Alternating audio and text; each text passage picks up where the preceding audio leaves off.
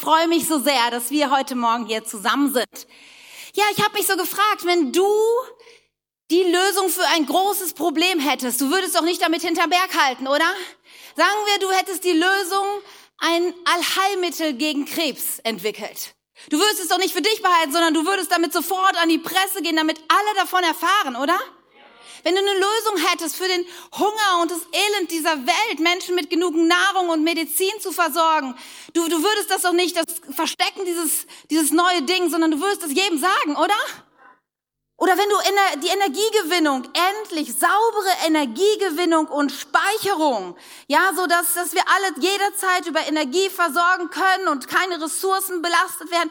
Es wäre doch mega, wenn man so ein Problem lösen könnte, oder?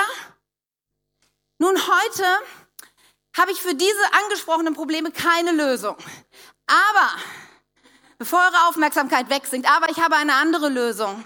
Ich habe ein weltweites Problem heute Morgen. Ich habe die Lösung für jede Sorte von Beziehungsproblem. Eheproblem, Streit mit deinen Nachbarn, Erziehungsprobleme. Ich habe heute Morgen die Lösung für jedes Problem von Abhängigkeiten, Zeitmanagementsprobleme, Burnout, alles, was da irgendwie mit zu tun hat. Ich habe heute Morgen die Lösung dafür. Puh, jetzt denken Sie, sie lehnt sich heute sehr weit aus dem Fenster. In der Tat, das tue ich. Aber das Gute ist, und deswegen tue ich es auch so selbstbewusst, weil es keine Lösung ist, die ich mir ausgedacht habe, sondern ich möchte heute mit euch über ein Prinzip Gottes reden, was wirklich die Kraft dein Leben komplett zu verändern, deine Beziehung, dein Innerst heil werden zu lassen und dir ein gesundes Leben zu schenken, ein Leben, was einen Unterschied machen kann, denn dazu hat dich Jesus Christus berufen. Wir starten heute eine Predigtreihe, weil das ganze Ding ist etwas größer. Heute machen wir den theoretischen Teil, aber nicht gleich, jetzt denkt ihr, oh nee, Theorie, oh, das, ich hoffe, es wird gut. Ja? Und in den nächsten beiden Wochen werden wir dann die Theorie sehr praktisch anwenden. Nächste Woche werden wir über das Thema Erziehung sprechen und wie kann ich dieses Prinzip im Umgang mit meinen Kids anwenden. Und die Woche drauf werden wir über Beziehungen, auch vor allem über Ehe sprechen und überlegen, was dieses Prinzip dafür bedeutet. Daher komm, egal ob du Kinder hast oder noch nicht, komm nächste Woche, egal ob du verheiratet bist oder nicht, komm übernächste Woche, weil ich glaube so sehr, dass dieses Prinzip einrasten muss in unserem Leben und wir es tief verinnerlichen müssen, damit wir wirklich erleben, erleben, dass es nach vorne geht in unserem Leben. Okay, seid ihr mit mir? Seid ihr gespannt, um welches Prinzip es geht? Gut, manche gucken mich sehr ungläubig an, ob das, äh, aber es wird. Pass auf, ich verrate euch das Prinzip, dann lese ich euch eine Bibelstelle dazu vor und dann beten wir und dann wird's ernst. Okay, wir reden heute über gesunde Grenzen setzen. Und der Bibelvers dazu steht in Sprüche 4, Vers 23, da heißt, vor allem, sag mal mit mir, vor allem. Also vor allem heißt als erstes, ja? Als aller, allererstes für uns als Menschen ist es wichtig, behüte dein Herz, denn dein Herz beeinflusst dein ganzes Leben.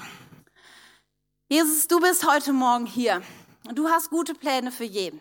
Du kennst jedes einzelne Leben und du siehst die Situation, in der wir stehen. Du siehst diesen Zustand unseres Herzens. Du siehst da, wo vielleicht Verletzungen und Wunden hineingeschlagen worden sind und so viel ja, Schmerz auch da ist. Du siehst da, wo Beziehungen gestört sind oder schwierig sind, da wo wir merken, wir, wir kommen nicht weiter, wir stecken fest in unserem Leben. Jesus, und ich bete so sehr, dass du heute redest, ganz persönlich. Dass du meine Worte benutzt, um, um Menschen da anzusprechen, wo sie gerade stehen in ihrer Situation. Und ich bete so sehr, dass dieses Wunder geschieht, das Leben sich nachhaltig verändert. Jesus, du wünschst uns ein Leben, das Frucht bringt, das Frucht bringt, die Bestand hat. Und das möchtest du, dass unser Leben ja einen Unterschied macht auf Dauer. Kein kurzes emotionales Highlight, sondern wirklich Bahn brichst in unserem Leben. Und dafür bete ich heute, dass das geschieht in deinem Namen, Jesus. Amen. Im Natürlichen sind uns Grenzen sehr bewusst, oder? Und das intuitiv erschließen sich die uns. Ich habe mal ein paar Fotos mitgebracht. Wenn wir sowas sehen, dann wissen wir, okay, hier ist Grenze und das bedeutet, hier endet etwas und da beginnt etwas Neues. Hier ist sozusagen der Verantwortungsbereich eines Landes. Hier gelten bestimmte Gesetze und Regeln. Hier wird eine Sprache gesprochen, eine bestimmte Kultur. Und dann gibt es auf der anderen Seite Grenze, anderer Verantwortungsbereich. Ja, das ist was, was wir ständig im Alltag irgendwie erleben. Letztes Jahr kam ein Nachbar zu mir Sag Katja, hör mal, bei dir an der Grundstücksgrenze, da wuchert so ein Nadelgestrüpp. Und immer wenn ich meine Einfahrt reinfahre, dann schrappt das so an meinem Auto vorbei. Meinst du, wir finden eine Lösung? Ja, klar finden wir eine Lösung, aber er hat das Prinzip von Grenzen verstanden. Er hat sich nicht seine Motorsäge geschnappt und das Ding einfach umgeholzt. Nee, er wusste, okay, dieses Grundstück es gehört Katja und Tim und deswegen werde ich sie fragen, weil es ist ihr Verantwortungsbereich. Okay, das verstehen wir, oder? So, es geht aber in unserem Inneren um das gleiche Prinzip. In unserem Inneren, unser Herz, unsere Seele, das ist etwas sehr Verletzliches. Etwas, was man schützen muss. Und die Bibel fordert uns dazu auf, dass wir unser Herz bewahren sollen. Und auch hier brauchen wir Grenzen. Es muss klar sein, wofür sind wir verantwortlich? Was ist unser Verantwortungsbereich? Und was gehört zu anderen? Und wo sind meine Grenzen?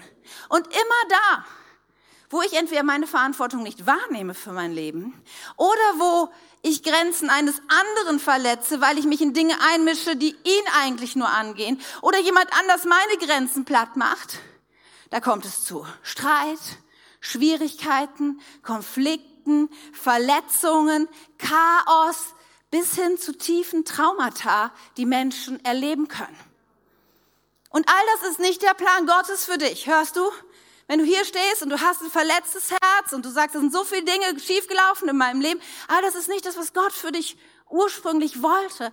Und ich glaube, er möchte heute dir einen Weg aufzeigen, wie du da rauskommen kannst. Wir müssen lernen, gesunde Grenzen zu setzen. Und Teil 1 ist heute, was ich über Grenzen wissen muss. Also, wir starten mit dem theoretischen Teil. Und ich dachte, ich helfe uns ein bisschen mit einer Illustration. Ihr wisst, ich komme aus der Kinderkirche, ich kann einfach nicht anders. Und ähm, ich denke immer, es hilft so ein bisschen, Dinge anschaulich zu machen. Deswegen arbeiten wir heute mit unserem Kaninchenstall.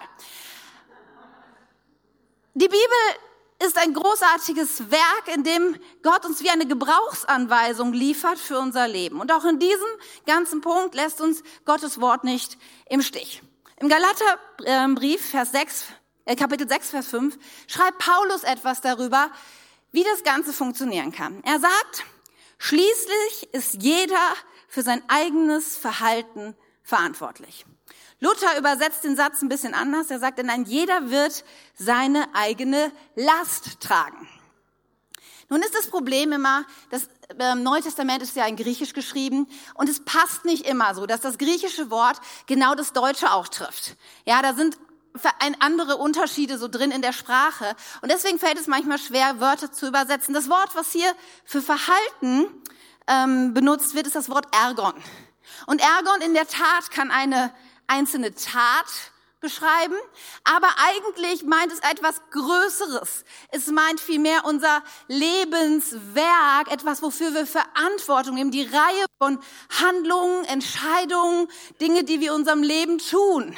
Und so ist es auch, dass es hier mit Last übertragen wird. Andere sprechen von Bürde, weil diese Verantwortung auch ähm, betont werden soll. Und ich glaube, jeder kennt es manchmal, dass ein Leben auch eine gewisse Bürde mit sich bringt. Die Dinge, die wir zu tun haben, dass eine Verantwortung ist. Und davon spricht dieser Vers, dass wir uns darüber klar werden sollen, wofür wir Verantwortung tragen und was das eigentlich genau ist. Wofür trägst du Verantwortung in deinem Leben? Darüber wollen wir ein bisschen nachdenken. Als erstes glaube ich, und das sagt uns der Vers ja auch, wir tragen Verantwortung für unser Verhalten. Und das ist ein Klassiker, über den wir auch schon immer wieder mal gesprochen haben. Die Bibel lehrt uns ein paar Verse später nach diesem Text, da heißt es, vergiss es nicht, der Mensch wird ernten, was er gesät hat. Verstehst du, du bist verantwortlich für dein Verhalten und es gibt immer, dein Verhalten wird immer Konsequenzen haben und du bist dann auch verantwortlich für diese Konsequenzen. Ja, wenn du schlecht drauf bist, motzt in deiner Familie und im Büro nicht nur rum, schön viel Gift verspritzen, rumnörgeln. Was wird die Konsequenz sein? Wirst du der Liebling des ganzen Büros werden? Werden sich die Leute darum reißen, mit dir in einem Büro zu sitzen? Wird deine Familie aufblühen und stark sein? Nein. Saat und Ernte. Es ist, und da greife ich schon ein bisschen auf nächste Woche vor, es ist mit eins der größten Erziehungsparadigmen, die wir haben, dass Kinder lernen müssen, dass ihre Handlungen Folgen haben. Und wir Eltern, der größte, der, einer der größten Fehler ist, dass wir ständig die Konsequenzen abpuffern, die das Verhalten unserer Kinder haben. Ja, hey, bald sind Zeugnisse und manche schwitzen, weil da werden zwei Fünfen stehen und das bedeutet nicht versetzt. Und jetzt kommen wir Eltern, aber vor allem wir Mütter, come on Ladies, jetzt kommen wir auf den Plan, oder? Es wird die beste Nachhilfe, koste was wille wolle, der ganzen Stadt engagiert. Dein Sohn war zwar stinkfaul das ganze Jahr über und hat nichts getan, aber jetzt reißen wir es noch aus, weil jetzt kommst du auf den Plan. Und du machst einen Termin mit der Lehrerin und 50 Euro werden noch über den Tisch drüber geschoben. Du fängst an mit Betteln und mit Flehen und gehst rüber zu drohen und was so einen großartigen Einfluss du auch in der Stadt hast. Nur damit endlich die vier Minus dann noch erscheint und du deinen Sohn über die Klippe gerettet hast. Aber das Prinzip von Saat und Ernte funktioniert anders, ihr Lieben. Und so allzu oft tun wir unseren Kindern gar keinen Gefallen. Aber das kommt ja nächste Woche, ne? ihr seid ja dabei. Wir sind verantwortlich für unser Verhalten. Unser Verhalten, das hat ja was damit zu tun, was für Entscheidungen wir so treffen. Nun auch bei Entscheidungen, wir drücken uns auch gern vor Entscheidungen. Ja, oder? Aber weißt du, dass du selbst, wenn du keine Entscheidung ähm, triffst, du trotzdem auch eine Entscheidung triffst? Also sagen, ich entscheide mich nicht, ist auch eine Entscheidung. Und verstehst du, du bist kein Opfer. So oft sagen Menschen, ja Katja, ich konnte mich nicht anders entscheiden. Wirklich nicht? Ich musste so handeln. Ich weiß, es gibt nur wenig Dinge, die man im Leben muss. Ja, ein bekannter Spruch sagt ja immer, man muss nur sterben und aufs Klo. Und das ist ein bisschen die Wahrheit. Du hast so viel Wahlfreiheit kommt jemand zu mir und sagt, oh, meine Kollegin in meinem Büro, die nervt mich so, die kommt morgens schon rein, die labert den ganzen Vormittag, ich krieg meine Arbeit nicht getan. Ah, ich bin total am Ende. Die Leute, sie Person beklagt sich und beklagt und sagt irgendwie, ja, aber warum, warum sagst du es ihr nicht einfach morgens früh, du, sorry, ich habe echt viel zu tun, ich brauche meine Ruhe. Warum hängst du kein Schild an die Tür irgendwie, bitte nicht stören? Nee, das kann man doch nicht machen. Das wäre doch irgendwie komisch. Aber verstehst du, du hast eine Wahl. Ja, und du bist verantwortlich für deine Entscheidung. Du bist auch verantwortlich für deine Werte und deine Überzeugung. Ich meine, heute haben wir sieben großartige Menschen sitzen, die eine Überzeugung haben und dazu stehen, die eine Überzeugung haben, sagt, Jesus Christus ist mein Retter und Herr und die Überzeugung ist so fest in meinem Leben, dass ich das bekenne vor der sichtbaren und unsichtbaren Welt. Das ist eine Überzeugung. Darf ich dich mal fragen, was sind deine Überzeugungen? Auf was basiert dein Leben? Hast du die Antworten darauf, wofür du auf dieser Welt bist? Was dein Auftrag ist, woher du kommst und wohin du gehst? Wisst in unserer Gesellschaft, ich nehme das so oft wahr, dass da eine Sehnsucht ist. Ja, nach, es wäre so gut, wenn Leute mal für ihre Überzeugung einstehen würden. Es wäre auch gut, wenn Deutschland mal für die Überzeugung und für Menschenrechte und für das, was unser Staat steht. Es wäre gut, wenn unsere Regierung das repräsentieren würde. Nur ich habe komischerweise immer den Eindruck, sobald Leute aufstehen und sagen, ich stehe hierfür, das ist meine Überzeugung, sofort bash. Ja, wie kann man sowas sagen, ja? Wie kann irgendjemand sagen, dass er für etwas ist? Aber weißt du, wer für nichts ist, wird für alles fallen. Und ich frage dich, für was bist du? Was sind deine Werte? Was sind deine Überzeugungen? Denn dafür trägst du die Verantwortung. Was sind deine Gedanken? Wisst ihr, manches Mal, alle unsere Entscheidungen, alle unsere Werte und Verhalten, das, fängt ja an in Gedanken, dass wir uns Gedanken machen über gewisse Dinge. Und manches Mal haben wir das Gefühl, unser Gehirn, das fährt Achterbahn. Ja, wir sind in Gedankenstrudeln drin oder im negativen Denken gefangen. Und wir denken, wir kommen da überhaupt nicht raus. Aber weißt du, du bist verantwortlich dafür, was du denkst, für deine Gedanken. Und weißt du, die gute Nachricht ist, auch da, Gedanken kann man lenken. In dieser Predigtvorbereitung saß ich eine Zeit lang und plötzlich wurde mir bewusst, dass ich irgendwie, wahrscheinlich eine halbe Stunde auf meinem Bildschirm gestarrt hatte aber überhaupt nichts inhaltlich mit dieser Predigt gemacht habe. Weil ich in Gedanken in einem Gespräch war, was ich vorher geführt hatte. Und dann dachte ich, Mensch, Katja, jetzt reiß dich mal zusammen. Aber wisst ihr, es funktioniert. Ich habe gesagt, Katja, du musst dich jetzt darauf konzentrieren. Du musst die Sachen jetzt mal beiseite legen. Du musst jetzt hier das voranbringen. Du kannst Gedanken lenken. Und das ist nämlich auch so wichtig, weil es uns zum nächsten Punkt führt. Je nachdem, was du denkst, wirst du auch gewisse Dinge fühlen. Wir sind nämlich auch verantwortlich für unsere Gefühle. Auch mal hier vorne weg für alle Ladies im Raum. Es ist so wichtig, du bist verantwortlich für deine Gefühle. Nicht dein Partner, nicht deine Kinder, auch nicht dein Chef. Du bist verantwortlich für deine Gefühle, weil du kannst nämlich deine Gedanken leiten. Ja, Gefühle werden ganz oft ausgelöst durch schlechte Gedanken. Aber wenn du deine Gedanken leitest, kannst du auch deine Gefühle leiten. Und selbst wenn Gefühle da sind, wie Zorn, wie Wut, wie Angst, du kannst dein Verhalten trotzdem auch noch steuern. Du kannst trotz Angst, ja, kannst du schaffen, dein Verhalten angemessen ähm, zu zeigen. Trotz deiner Wut auf deinen Ehemann brauchst du ihn nicht anzuschreien. Das tue ich doch sowieso nicht, oder? Versteht ihr? Gefühle kann man leiten. Und das Letzte für heute Morgen. Es gäbe noch eine Reihe mehr, aber ich dachte, ich wollte es auch nicht auf die Spitze treiben. Du bist verantwortlich für deine Begabung und Talente. Weißt du, Gott hat diese Welt geschaffen und dann hat er gesagt, so, hier, Freunde, Menschen, diese Welt, ich gebe sie jetzt in euren Verantwortungsbereich. Wichtig, da reden wir nachher nochmal drüber. So, und dann sagt er, wisst ihr was, hier, kümmert euch drum, bringt das Ding nach vorne, es soll sich multiplizieren und es soll größer werden und alles. Das ist eure Verantwortung. Und er gibt jedem von uns unterschiedliche Begabungen und Talente, diesen Auftrag umzusetzen. Wusstest du, dass du Begabungen und Talente von Gott hast? Ja, in deiner Persönlichkeit, in den Befähigungen, die er dir gegeben hat. Aber du hast auch eine Verantwortung, das zu entdecken, um umzusetzen. Manchmal kommen Menschen zu mir und sagen, du Katja, was denkst du denn? Was hat Gott mir gegeben? Was habe ich für eine Begabung? Was siehst du in mir? Und es ist gut, sich Rat zu holen. Aber weißt du, letzten Endes möchte ich dir eine Sache sagen. Du wirst darüber entscheiden, ob du in das hineinkommst, was Gott für dich hat oder nicht. Wenn du nicht anfängst auszuprobieren und zu dienen und das umzusetzen, da können dir die guten Ratschläge der anderen nichts helfen. Du bist verantwortlich, dass das, was Gott dir gegeben hat, auch sichtbar wird und einen Unterschied macht in dieser Welt.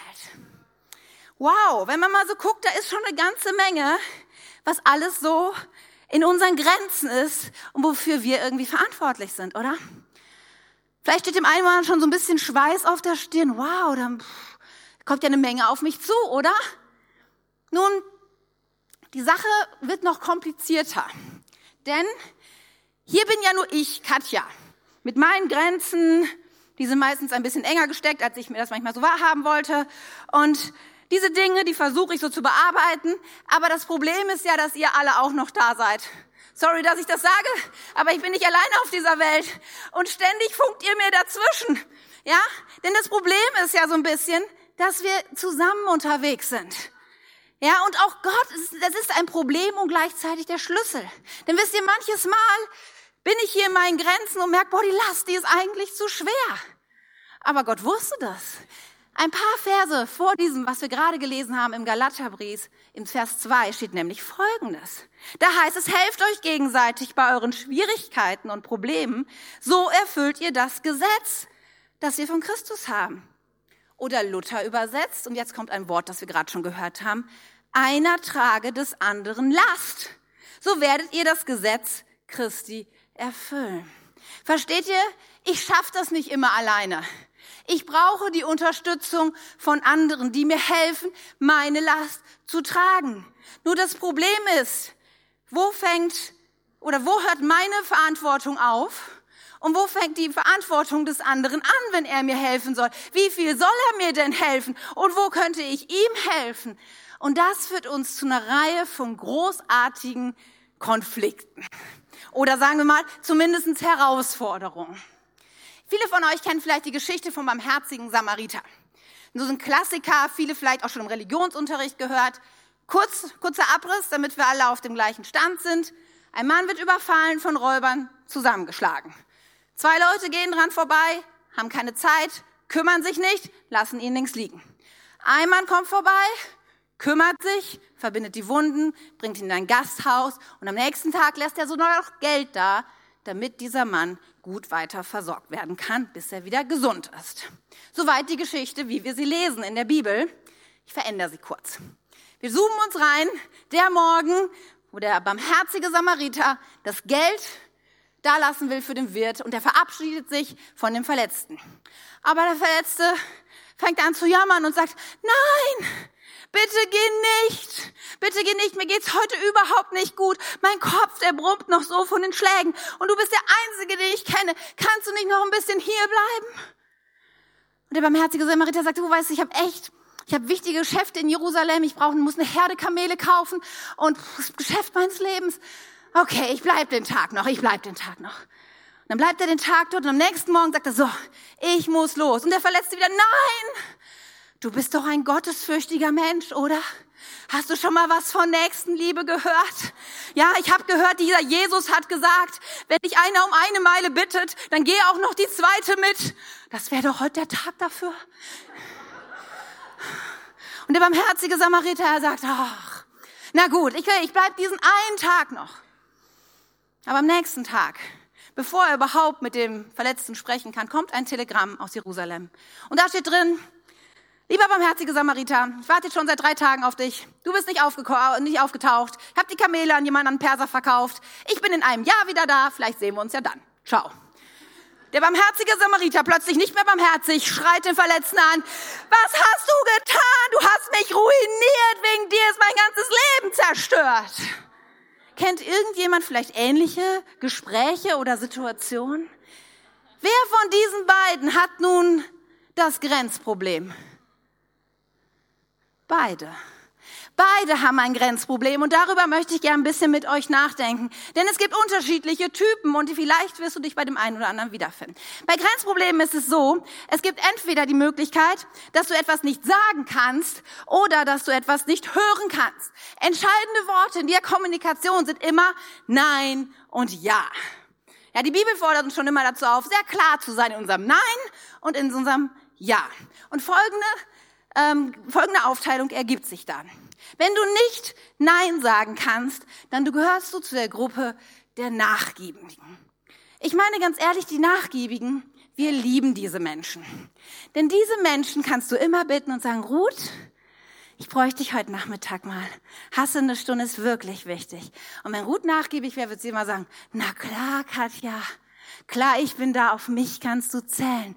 Diese Leute, sie können nicht Nein sagen. Nun ist es ja sehr sympathisch, oder wer mag solche Menschen nicht? Oder? Das Problem ist nur, man denkt auch, die sind doch sehr hilfsbereit. Das ist doch eine gute Tugend, oder? Nur wenn wir ein bisschen tiefer bohren, verstehen wir, Ruth ist nicht gekommen, um mir zu helfen, weil, sie, weil es wirklich Liebe ist, die sie antrieb, antreibt, sondern in der Regel steht dahinter eine Angst und eine Furcht vor Ablehnung.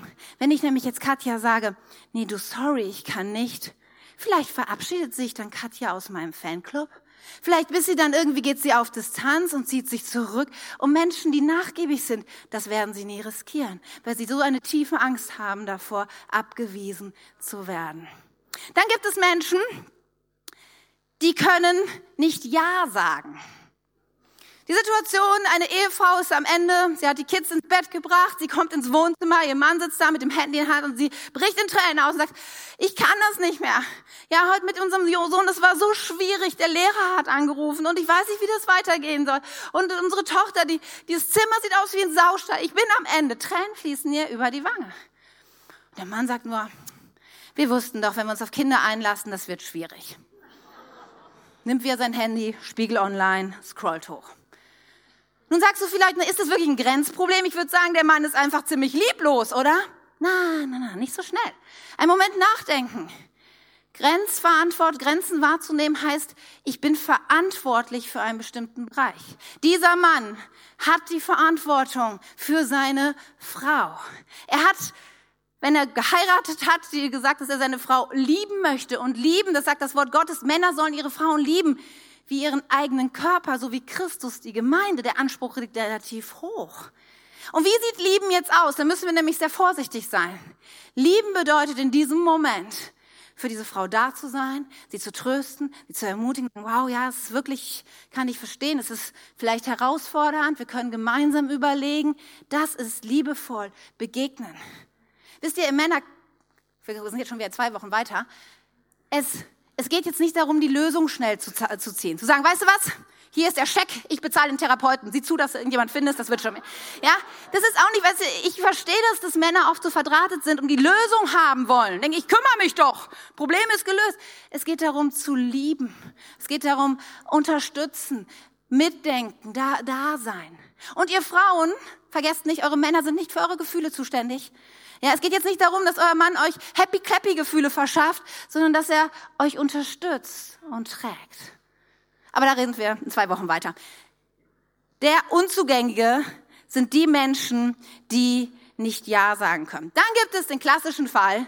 Es gibt Menschen, die können das Nein nicht hören. Das sind so die, die klassischen äh, Dinge, die wir kennen. Das sind die, die Panzer, die alles einfach plattrollen, was sich in den Weg stellen. Kennst du diese Menschen, für die ein Nein ein Vielleicht ist und ein Vielleicht ein Ja? Ja, du unterhältst dich gerade und plötzlich kommt die dritte Person dazu und egal, was du gerade gesagt hast, sie kommt einfach und redet los und das ganze Gespräch ist beendet. Oder du bist gleich auf dem Weg zum Parkplatz, willst nach Hause fahren und plötzlich kommt von hinten, hakt sich jemand ein, sagt, wir wollten doch schon immer mal einen Kaffee trinken und zack, bäm, sitzt du noch zwei Stunden hier. Das sind sozusagen die aggressiven, beherrschenden, die genau nicht hören können, nein.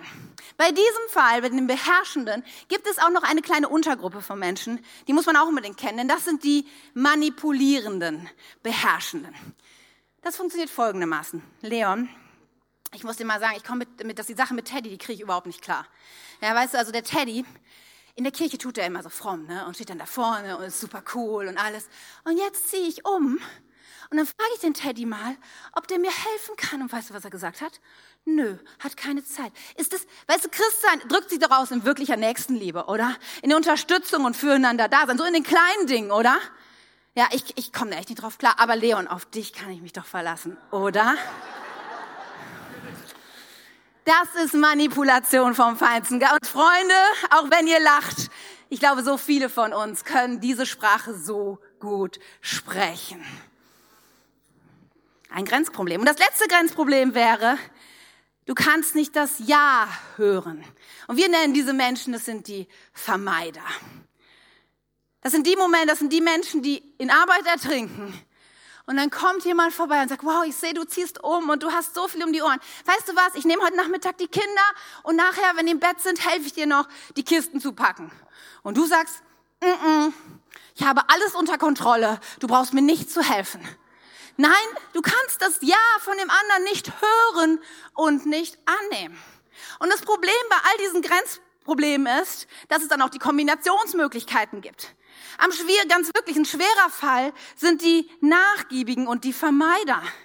Die Nachgiebigen, ja, die sind immer bereit, vier Stunden bei dem anderen zu helfen, aber sind nicht in der Lage, die zehn Minuten, die ein anderer ihnen anbietet, anzunehmen. Und so gibt es die unterschiedlichsten Kombination, Kombinationsmöglichkeiten.